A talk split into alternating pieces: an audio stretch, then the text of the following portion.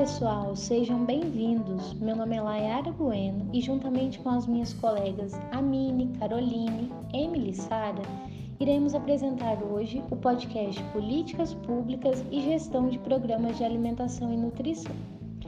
No episódio de hoje, iremos apresentar para vocês o diagnóstico de segurança alimentar e nutricional de uma cidadezinha capixaba. Para isso, então, contamos com a colaboração de agentes comunitários de saúde, nutricionista e até mesmo presidente da Associação de Feirantes.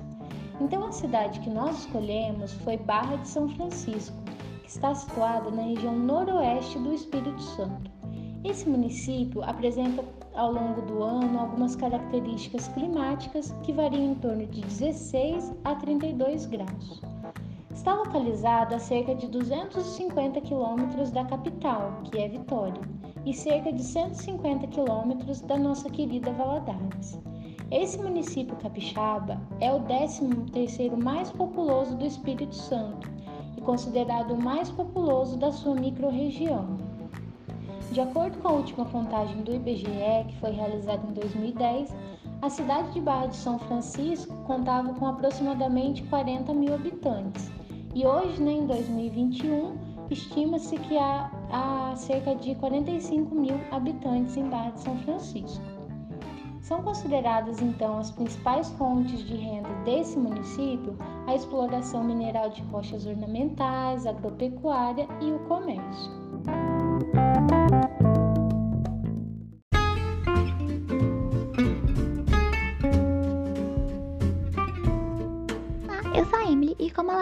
Tivemos a participação e a colaboração de diversos funcionários do setor público desse município para a elaboração desse podcast.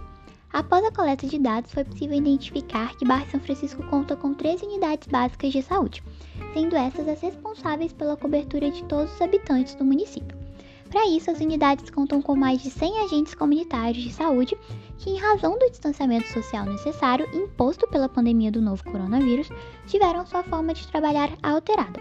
Eles não podem mais entrar nas casas dos habitantes, não podem, por exemplo, aferir a pressão dos indivíduos e, por isso, muitos dos programas que contavam com a participação desses agentes tiveram também a sua forma de execução alterada como por exemplo os grupos de hiperdia, que tiveram seus encontros suspensos e agora os pacientes fazem apenas consultas médicas quando necessárias e o acompanhamento medicamentoso, onde eles retiram os medicamentos necessários na UBS do Alvino Campos, localizada no centro da cidade.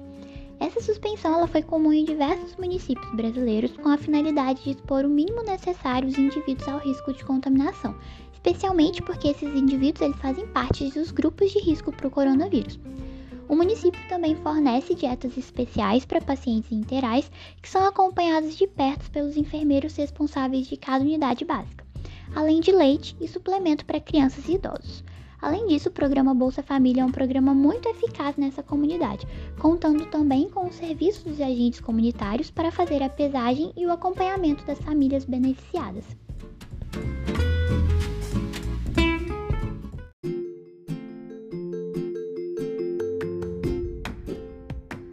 Agora sobre os problemas alimentares e nutricionais encontrados na população francisquense. Os principais são diabetes, hipertensão arterial, esteatose hepática, dislipidemias, obesidade, APLV em crianças e ansiedade.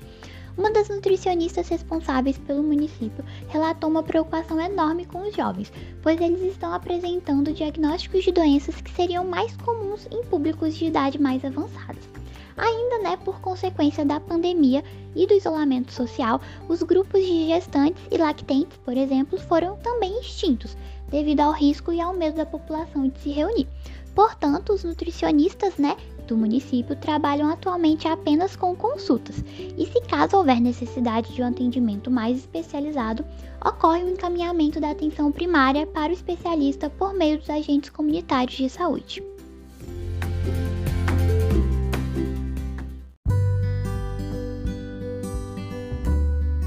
Oi, gente, eu sou a Sara e eu vou falar sobre feira e horta.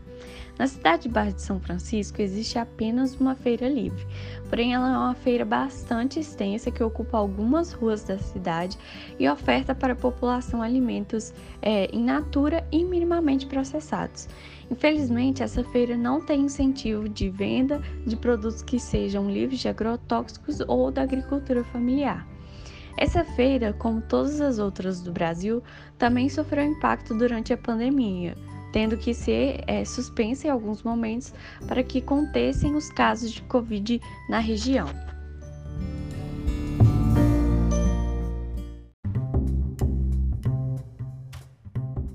Em relação à horta, existe uma dentro da cidade que é conhecida como Hortão. Ela foi criada pela Prefeitura Municipal e é custeada também pela Prefeitura. Ela tem a intenção de promover a segurança alimentar e nutricional da população de Barra de São Francisco. Outra questão interessante é que a agricultura realizada na horta, ela tem iniciativa orgânica, então ela não usa agrotóxicos e nem agride o meio ambiente nem as pessoas que estão ali trabalhando. Então as hortaliças produzidas no hortão são distribuídas para a população de bairros carentes e também vai para o Centro de Apoio Alimentar, esse centro foi criado dentro da pandemia para poder é, produzir refeições e distribuir para pessoas em vulnerabilidade alimentar. Então, o hortão é bastante interessante, pois ele é, oferta alimentos tanto para o centro, como eu falei, quanto para bairros carentes, quanto também para algumas escolas municipais e para a PAI.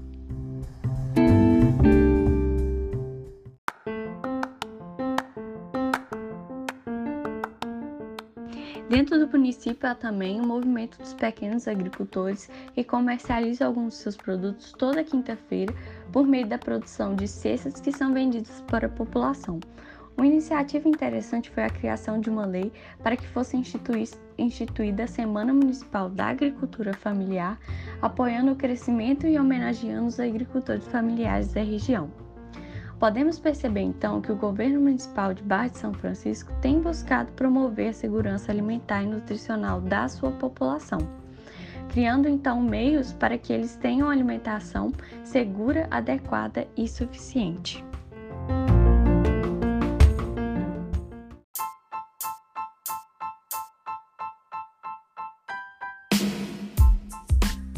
Olá pessoal, o meu nome é Caroline e agora vamos falar um pouco sobre políticas, programas e agroecologia.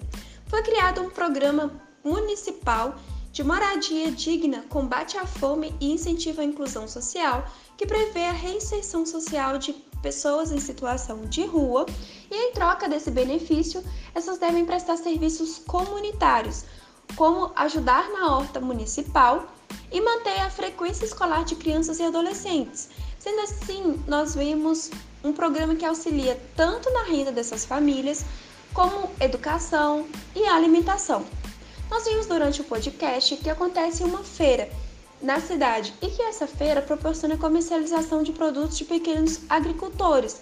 Mas infelizmente, não temos aí a separação de produtos orgânicos e produtos convencionais. Mas a coordenação da Associação de Feirantes disse ser um pensamento futuro. Em contrapartida, o hortão criado pela prefeitura conta com uma produção sem defensivos químicos e com utilização de produtos orgânicos, sempre prezando pela qualidade com a saúde. E a partir das ações realizadas por um grupo que comercializa produtos orgânicos, foi criado no município o Conselho de Agroecologia, que ainda não foi inaugurado, mas que pretende proporcionar uma maior compra e comercialização de produtos orgânicos. Já a Secretaria de Ação Social da Prefeitura realiza a compra de produtos da agricultura familiar através do Programa de Aquisição de Alimentos, o PAA, e através disso distribui a famílias em vulnerabilidades socioeconômicas, cadastradas nos programas CRAS e CREAS, e também pelo abastecimento de abrigos de idosos, a casa de acolhimento de crianças, dentre outros locais. E essa aquisição de alimentos também proporciona uma melhor qualidade dos produtos oferecidos, mas não tem a separação de produtos orgânicos, por mais que estes sejam a preferência para serem entregues. Outro programa que funciona na cidade é o Programa Nacional de Alimentação Escolar, o PENAI, que também não tem essa separação de produtos orgânicos e convencionais, mas que movimenta a economia dessas pequenas famílias e garante produtos de qualidade para os estudantes. Nós sabemos a importância em se consumir alimentos orgânicos, tanto para a saúde quanto para o meio ambiente. E diante disso, várias famílias estão é, aderindo à produção de alimentos orgânicos, sempre melhorando a renda e a qualidade do produto. E em conjunto, essas políticas e programas proporcionam a, o conceito de segurança alimentar e nutricional para essas famílias são importantes programas a serem implantados em diversas cidades brasileiras.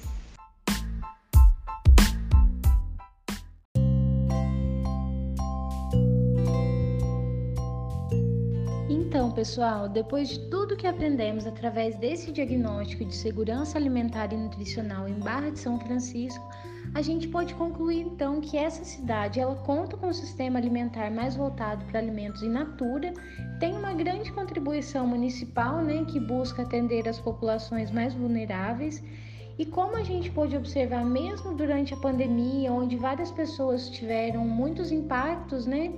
é, a cidade buscou criar estratégias para minimizar o risco né, de insegurança alimentar da população, como a criação do hortão, a distribuição de refeições no centro de apoio alimentar.